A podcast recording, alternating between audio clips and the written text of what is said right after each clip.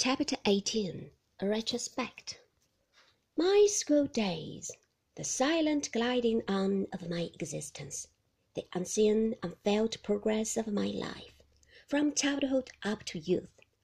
Let me think, as I look back upon that flowing water, now a dry channel overgrown with leaves, whether there are any marks along its course by which I can remember how it ran. A moment and I occupy my place in the cathedral, where we all went together every Sunday morning, assembling first at school for that purpose.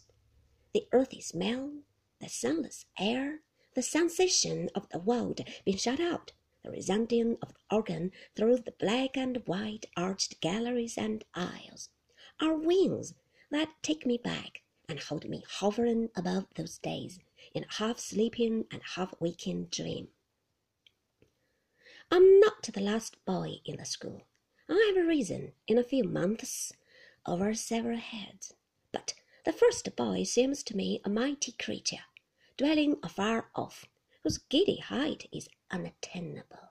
Agnes says no, but I say yes, and tell her that she little thinks what stores of knowledge have been mastered by the wonderful being, at whose place she thinks I, even I, weak aspirant may arrive in time, is not my private friend and public patron, as Steerforth was, but I hold him in a reverential respect.